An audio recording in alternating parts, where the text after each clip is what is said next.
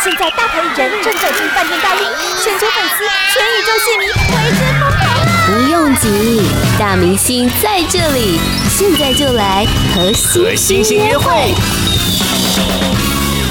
欢迎铁肺歌王杨培安。贤你好，大家好，我是杨培安。安哥，我我今天这样访问你，我有点紧张，还是你要不要坐过来访问我好了？没有关系啊，就是坐哪里都一样，都是有麦克风嘛，对不对？哎、欸，真的好久不见了。对啊，但你一来就有带来了礼物，不过这个礼物是不是让大家等太久？等一张专辑要等五年呐、啊？呃，很多人会觉得久了，但是对我来讲，我觉得不算久。不，哎、欸，五年可以做很多事情哎、欸。没有，因为我的上一张是不属于我的世界。嗯，对我自己而言，其实。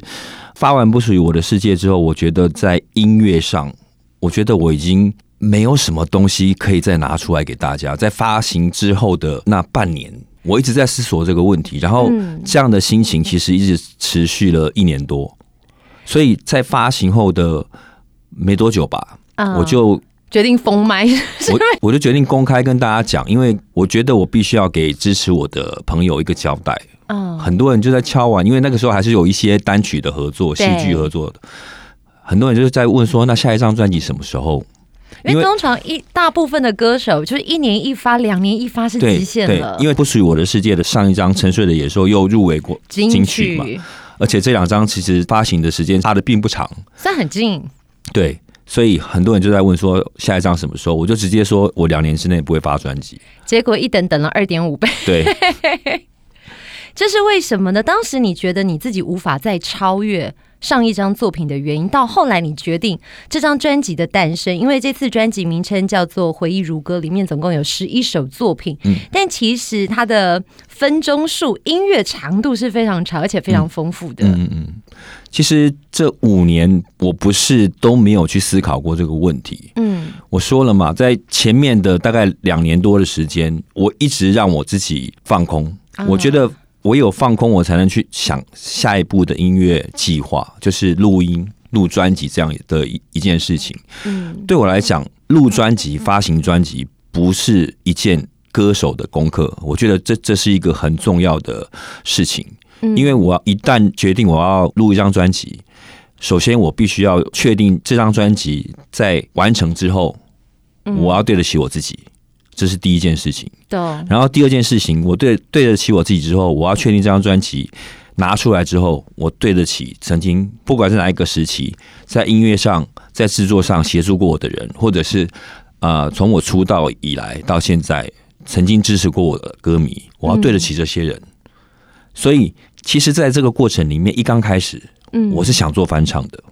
我想做翻唱专辑的哇，但是翻唱经典歌曲或者是翻唱作品其实是更难的，因为你要跳脱有别于原唱人的呃印象，然后唱出自己的味道。嗯、所以其实这算是第一次在公开场合讲了啊，就就在贤你的节目里面。太好了，我独家。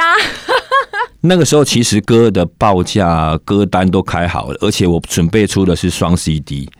一张是我要向某些人致敬的，okay, 特别的人致敬的。Uh, 另外一张是我专挑不同时代的女生。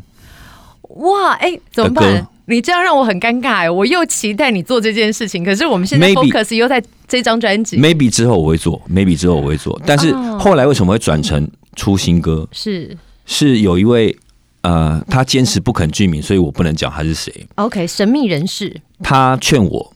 我不能一直沉溺在我自己的思维里面。对我来讲，不属于我的世界这张专辑，我还是觉得我无法超越它。但是他告诉我，我必须对我之后的音乐路跟我要面对的啊、呃，支持我的歌迷负责。对，我还是要交出一张作品去交代这五年来，甚至于从我出道以来，嗯，二零零六年出道以来，甚至于更早。嗯，在驻唱时期，甚至于更早。嗯，我认为我正式开始接触音乐，就是我加入乐团开始。这一路来，是要回归到热音大赛那个时期？啊，我今年四十九嘛，嗯，我是当时还不满十七岁吧。嗯，这三十几年来的音乐历程，还有人生，这三十几年来，包括音乐路，包括人生的历程，我经历过什么事情？是。我是不是应该把这段历程化作歌曲，化作专辑，透过每一首歌，让所有曾经支持我的人，然后曾经在音乐路上跟我合作过的人，透过他们的协助，透过这张专辑的每一首歌的呈现，嗯，去让歌迷们，或者是从这张《回忆如歌》新专辑才开始认识认识我的人，去知道杨培安他的音乐路，他的音乐历练、人生历练，嗯，是怎么样走过来的，而不是一直存在一个既定的印象。杨培安等于我相信杨培安只会飙高音，然后没了。其实我觉得这件事情，就是当你安哥自己说出来的时候，我觉得主持人也会很放心，因为我相信很多的朋友一听到杨培安，连结就是铁肺高音，或者是我相信正面励志的形象。但对于歌手来讲，它的确是一个局限，因为像这张专辑，其实，在聆听的过程当中，其实它可以回扣到前面两张的专辑。嗯，其实你希望打破大家的印象，你杨培安不是只有高音，其实你的中低音也是非常的迷人。但这好像也是现在可能娱乐圈或者是大家一般聆听音乐注意到的现况，好像你会飙高音，你就是很能唱，你就是歌王，你就是什么？嗯，怎么样转换大家的聆听？走进你的情绪里面，还有你的人生，我觉得是你有没有想告诉大家什么？因为其实十一首歌曲一摊开，我想在之前听到的主打歌，你记得吗？再到我自己非常喜欢《回忆如歌》，它就等于你整张专辑的专辑名称，会拿这首来当专辑名称，它一定有一个重要的代表性。对，很多人都会觉得啊，同名歌它大概就是专辑里面挑挑一个。最适合拿来当专辑名称的歌，其实这首歌真的不是这样，因为它摆在第五首 还是第六首忘了，它摆在中间的位置，其实对，跟当初不属于我的世界的，哪怕我很小，摆在中间的位置是一样的意思。我在听，我就想说为什么？但是我这首歌我真的很喜欢，因为因为它是专辑的核心啊，它是专辑里面唯一的一首歌，可以去解释专辑里面其他十首歌的。OK。十首歌都有十个故事，包含了十个我想要传递的一些故事，或者是传递给大家的一些讯号。但是唯有《回忆如歌》这首歌，它本身就很有故事性，而它本身又具备了它可以代表十首歌想要表达的中心的精神。我觉得这一点其实很难。当我一开始听到这首歌的 demo 的时候，它 demo 其实已经很完整了。我那个时候就觉得。应该就是专辑的核心了。它非常的耐听，嗯，而且它会就是让你突然之间就是悠悠的坐在那边开始思考很多的事情，可能会有那种人生跑马灯，嗯，或者是想着自己可能从一个锒铛少年到现在，你自己说年近半百，嗯，我觉得这当中的心路历程，或者是在夜深人静。你自己在听这首歌的时候，你会有什么样子的画面吗？或者是说出现哪一个时期的杨培安？其实，在配唱的时候，我就出现很多画面。嗯，然后这次刚好这首歌又是跟第一次合作的新加坡音乐人黄月仁老师，是他是他制作的。我觉得他也是很细腻的一个音乐人。我们第一次合作，嗯，然后他这次帮我制作了两首歌，嗯，这是其中的一首。他居然可以从我配唱的过程中。我每次唱，他都会觉得外人可能听会觉得，其实我唱的声音都一样，用的技巧方式都一样，但是他可以听得出来，他就会用那个 talk back 直接跟录音室里面的我说：“培安，你现在的脑袋里面想的东西是不是跟刚刚你在唱的时候不一样？”因为当我在唱的时候，可能歌词已经很熟了嘛，所以当我在唱的时候，它是反射性，我们会。在刚开始的时候，顺几遍的时候，把歌一次走完个几遍。嗯，但是真正要精雕细琢的时候，是一段一段录的。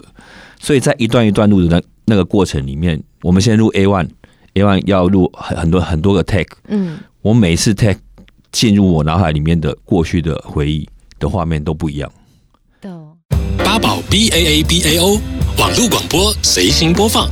跟随你的步调，推荐专属 Podcast 节目，开始享受声音新世界。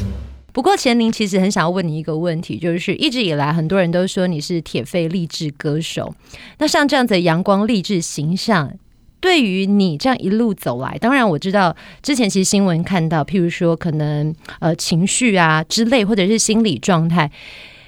你会不会自己觉得那个在唱这样子的歌曲会给人家一种冲突，或者是你希望告诉大家些什么？其实我觉得大部分的冲突是发生在我自己的内心里啊。嗯，即便我后来其实坦白、很诚实的，透过作品也好，透过访谈也好，告诉大家，我其实不是那么的正面，或者是所谓的唱励志的人一定要很阳光，对着大家笑，对对对，也是会有情绪比较低落的时候。对，即便我都坦白的跟大家讲，但是我发现。我依然在表演的场合，大家还是一样听到这些歌，他们还是一样的认为我是他们认为的那个 icon，对，改不掉，嗯，就是改不掉。所以我后来就会把我自己切分成很多块，就是如果我今天上台啊，我要面对的群众受众群是他们就是被激励的，准备或者是需要被激励的。我在上台的那一刻，前一刻，嗯，我就要让自己。变成那个样子，对，但是不是演戏，我还是会把，因为我觉得人会有很多个面向，对对对，但对于表演者，你有时候不得不就是要做不同的切分切换，呃，有点像演戏，但是呃，他是很真诚的，比演戏，我我觉得比演戏难一点的是，我要用很真诚的心，在很短的时间里面去把这首歌的精髓跟人家想要感受到这首歌的精神唱出来，嗯、因为一首歌顶多五分钟。对，所以在台上，我要让大家觉得，呃，我听到这首歌，我得到我想要的，是我看到我想要的。但我觉得安哥，你有一点是我觉得还蛮敬佩的，就是你很诚实、很诚恳的面对自己的内在，也很愿意跟大家分享。可能不管是心路历程，其实我觉得是现在许多公众人物不太敢做的一件事情，因为我们也很怕让别人看到我们不是那么完美的一面。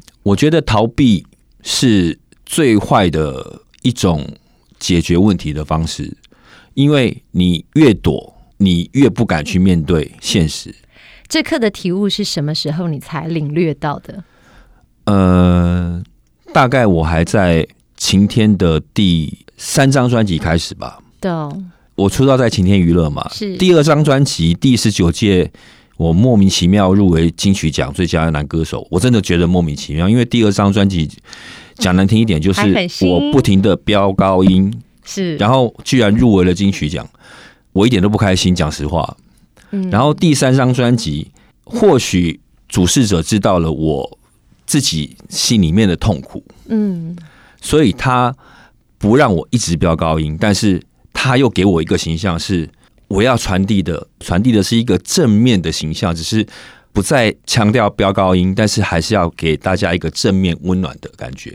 从那个时候我就觉得，好吧，既然我如果负有这样的一个社会责任，嗯，连唱片公司也这样认为，然后连我出去演出，大家都这样认为，也希望看到这样子的你，那我就必须要去调整调整。当我在演出的时候，当我在呃一些活动出现的时候。even 我不是在唱歌，譬如说我参参与公益活动，对，我就要给人家这样的印象，对，要不然的话，我没有办法去做这些事情。但像这张专辑，其实这也是你头一次可以这样子从零开始到完整专辑跟大家见面，那个形象，还有你自己可以挑选你喜欢的歌路，甚至专辑里面的这首歌曲，我觉得也蛮有意思的。它不管是曲风，或者是整个听到的感受。当然，它会让我有些连结，就是以往杨培安比较正面励志，或者是比较洒脱的那一面，但他更多了一种就是年近半百的释然，但还是有那种热血的感觉。这首歌叫做《管他的爱》，对，讲一讲这首作品好不好？这首作品其实是我给黄韵仁老师，我觉得有点不好意思啊，因为我认识他不久。认识他不久，是在那个动力火车尤秋兴的婚宴上，我们坐同桌，哇，然后聊起来，聊开了。你有没有跟大家讲那一桌我也在？好？有啊，我就在隔壁啊。你就坐我隔，你 你就坐我，你你你你坐我右手边嘛。黄燕老师坐我左手边嘛。所以你们是那个时候才认识？对，真的。你只有给人家邀歌？没有，那个时候我们先交换联络方式。OK。其实那个时候我对他印象很深的原因，是因为我觉得他是一个和我很像，就是他很重朋友。嗯，他是很讲义气的人。我说：“老师，你在台湾有工作吗？”没有，他专程来。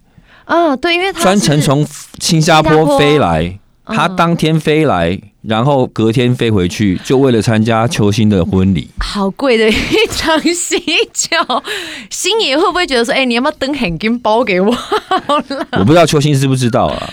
然后我们应该来问问那个动力火车的秋星，因为秋星哥很巧哦，培安老师今天坐在这里，上个礼拜就是动力火车的秋行坐在同样的一个位置。我跟你讲，巧的事情更多哎，他们这次不是出出出出两首单曲吗？对啊，跳上车子离开伤心的台北，还有 永远不回头。对你，你也有永远不回头，我之前就唱过了。哎呀，那为什么这次没有跨界合作？搞不好你刚刚其实之前跟大家分享，就是有机会要出一个那个翻唱专辑，嗯，可以兜一下。还是我讲出了什么你本来想做的事情？没有没有，我们我我们曾经有在一个公益活动合作过。嗯，我觉得我跟他们蛮有缘的啦，在还没有出道之前就认识吗？他们不他，他们不认识我，但是我有一个习惯，在 pub 驻唱的时候，我就会去听别的乐团唱歌。他们不知道我去听他们唱歌过。我开车到台南去他们驻唱的 pub 听他们唱歌。哎、欸。上个礼拜他们才有讲说他们去台南驻唱的事情，就你现在讲，我起鸡皮疙瘩，好可怕哦！我那个时候还还记得，哦，我，哦，他们唱 Always 唱的很好哎，哎呦，Bon Jovi 的 Always，我都我我我我到现在都还记得。哇，这个连接很棒。像黄韵老师帮你打造的这首歌《管他的爱》，你还没有讲啊？这首歌听说你折磨他很久，是不是？因为我给他一个很难的参考的依据，嗯、我给他的 reference 是 Queen 的。应该讲 Freddie Mercury 的《I Was Born to Love You》，嗯，是那个日剧《冰上悍将》的主题曲。他就有点傻了，他说他也很喜欢 Queen，对，但是他心里想说这怎么做啊？因为 Queen 的东西，第一个和声很多，嗯，而且它和的很漂亮，不是那种简单的高三度、低三度而已。我刚刚也想讲高三度、低三度，我会。然后，然后还有一个很难的是，Queen 除了主唱很很厉害之外，嗯。他的吉他手 Brian May 的吉他也是很弹的很棒，这些东西要怎么样出现在国语歌曲里面很难，所以他后来回去啊研究完之后，他就给我 demo。他给我 demo 完之后，我就还跟老师讲说，那个 Queen 的东西还不够多哎，然后你是想要逼死人家是不是？所以你如果你你有心的话，你可以去看那个就是 Production Credit，里面吉他是他自己弹的。哦，其他其他事情他花了很多时间去把我想要的东西去表达出来，所以大家听到的好像是一首好像很愉悦、很开心的、很爽朗、很对、很很爽朗的一首国语歌曲。如果你真的是西洋摇滚乐迷的话，你仔细去听里面的很多呃编曲里面的细节，包括吉他用的和弦，包括吉他的 solo，嗯，其实都是有 Queen 的神韵在里面。哎呦，你这样讲就勾起。Podcast 首选平台八宝 B A A B A O，让你爆笑也让你感动，快到八宝发掘台湾最生动的声音。好，在这张最新专辑里面，比重非常重，放进了张雨生老师的歌曲，嗯，然后有了连结，嗯，来谈谈为什么会想做这个发想好吗？专辑叫《回忆如歌》嘛，所以其实我必须要。呃，很坦诚的去面对这三十几年来影响我最深、最深而且很久的嗯音乐人，嗯、那就是张雨生。是我你们生命的连接，从歌唱比赛、热音大赛，他是第一届的冠军，对不对？对，第一届的冠军，第一届的最佳主唱，我是第四届的季军，第四届的最佳主唱。然后我跟他其实没有真的算认识，嗯。我参加过第六届大学城创作歌谣比赛，然后他当时是主持人之一，是他介绍我出场的，这是第一个缘分。第二个缘分，我参加过第三届的热门流行音乐大赛，对，然后他是当时的表演团，让我们下午有彩排，彩排完之后换他的团彩排，Metal Kids。嗯，然后因为那个时候制作这个就是热音赛的那个制作单位叫叫大学城制作中心，嗯，里面的人对我很好。然后他就主动带我去跟雨生打招呼，雨生就只讲了一句说：“哦，刚听你彩排唱的不错哦，晚上好好加油。”就只有讲过这句话，惺惺相惜的感觉。但这个缘分很巧妙的连接，其实直到现在，我觉得那个那个缘分，你看风华唱片，嗯，转换了新的音乐品牌，嗯，那特别。其实张雨生先生他的音乐作品在风华时期，当然也是非常的被受到关注。嗯、那所以现在你也在风华唱片就做了这个连接吗？我觉得是命运非常巧妙的安排啊！因为当时我在准备制作翻唱雨生的作品的时候，嗯，那个时候还没有真正确定会加盟风华。对，那个时候其实是只是想要在这张专辑里面去把影响我音乐最深的音乐人的作品做一个重新的诠释，然后最主要的目的其实两个，第一个以歌迷的身份向他致敬，嗯，然后第二个就是希望能够借着这次的翻唱，让一些对张雨生名字只知道，但是对他的歌并不熟悉的，来不及认识，对。年轻的一辈，希望让他们再兴起兴趣去翻过去雨生的作品，嗯，借由这个方式让他们啊、呃、能够继续记忆起张雨生的东西。有，因为透过专辑，其实它的连接，譬如说像我的未来不是梦那个百人合唱的版本，再到口是心非，其实重新编曲。因为其实之前在别的表演舞台上，我也曾经听您演唱过。然后在最后一首这个 Deja Vu，呃，Deja Vu 生生不息，这是一首啊、呃、十分多钟的音乐作品。那里面其实很巧妙的连接，好像是一个跨时空的合作合唱，而且特别是。用那个方式把它啊雨生介绍出来的时候，然后现场还有欢呼声。我想，如果有经历过那个时代的朋友，听到这首歌，应该都会全身起鸡皮疙瘩，因为那是一个不可能发生的事情。我必须讲，三首歌会完成，我真的要感谢雨生生前最亲密的音乐伙伴，因为他们一路上都帮我，嗯，不管是混音师 K 歌。还是制作人，也是当时雨生最信任的编曲跟键盘手 Koji 桑，樱井樱井宏二先生，然后豆子哥鼓手豆子哥也、嗯、也帮忙啊。雨生音乐主 band 的后期加入的黄中岳中岳哥，嗯，都参与了这张专辑雨生歌曲部分的制作，嗯，跟演奏。为什么会选我的未来不是梦跟口是心非？一个是开头，一个是雨生的。临走之前的结尾，这是有其含义的。我的未来不是梦，开放给歌迷参与，是呃，Koji 桑提议的。他觉得这首歌传唱了这么久，是雨生当年的呃发迹神曲，对，一鸣惊人的一首歌，嗯、很具有代表性。他直到现在都是，他就提议说，我们要不要开放让歌迷参与？大家报名很踊跃。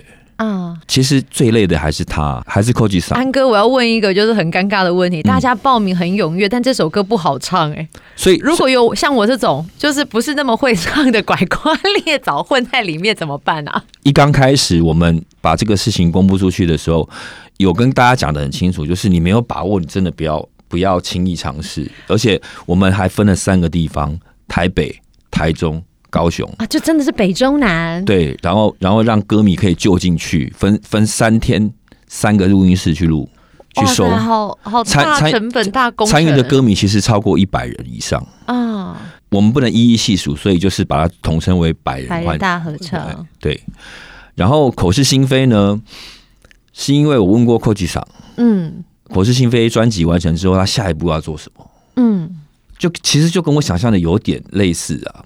雨生想要尝试一些华人做的东西，不应该因为国语歌而受到限制。我们国语歌一样也可以做出像呃西洋那么好、那么屌的音乐。嗯，所以他后来有曾经跟 Koji 桑、樱井宏二先生透露出说，他想要做融合爵士跟摇滚的东西。所以《口是心非》这首歌就有中间那一段，好棒哦！中间那一段就是 Big Band，对。刚开始是很淡的带出口是心非，然后中间的 solo 就 big band，big band 完之后的再进入口是心非的时候就变成 rock。对，它很有层次，而且很有画面感，很有戏剧张力。对，所以某些程度上是我自己的私心啊，就是我觉得我贪心一点，我在做雨生来不及做的事情。嗯，但是我也在想，如果是他，我不知道他会不会这样做。然后最后一首歌《Deja Vu》生生不息，其实是混音师 K 歌给了我一个很好的礼物。当年风华还没有易主的时候，本来和就要重新做编曲。对，因为之前你也有呃，好像也有唱过，对不对？不过那个时候不是重新的编曲，OK，是原始的版本。对，其实那个时候何要做一个重新的编曲，本来还要拍 MV，嗯，然后搭配上当年金曲奖要颁给雨生特别贡献奖的时候，但是来不及。后来那个 MV 拍得不好，来不及，嗯，案子就被搁下来了。这是混音师 K 哥告诉我的。后来 K 哥跟陈富明老师讲，嗯，说我现在在做专辑，那音乐的部分已经完成了，那是不是我可以把这个 idea 用另外一个方式呈现，然后去也不能说完成，去去做出另外一个不同的样貌？嗯，那个时候我们设定的场景就是。我在开演唱会，嗯，然后我突然介绍我的特别来宾是张雨生，有。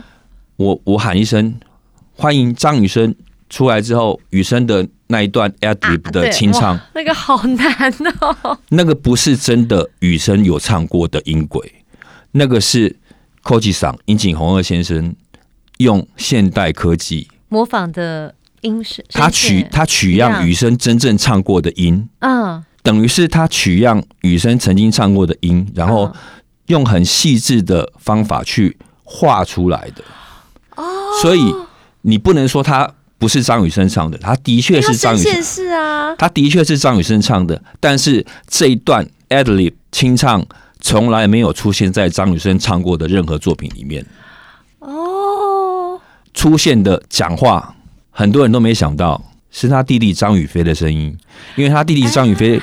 的声音跟他几乎一模一样，然后我觉得最让我一圆梦想的就是我们到最后有合唱，嗯，我觉得那是我一种人生圆梦的感觉嘛。我本来觉得这辈子不可能圆梦了，但是靠着科技的方法，感谢雨生的所有工作伙伴，我刚刚提到的每一个人，然后感谢张妈妈、张家人。其实他们也愿意把这样这么重要的作品，然后在你身上完成。对，我觉得是一个莫大的肯定。他们都一直给我很多，不管是实质上或者是心理上的支持。嗯，因为我相信大部分的朋友跟贤玲一样，我们心情是非常起伏、非常忐忑的。嗯、因为疫情其实真的很不稳定，但大家突然之间好像刚刚透过你讲的这首歌曲，我觉得很多的事情是还会有机会，还会有希望发生。对，而且。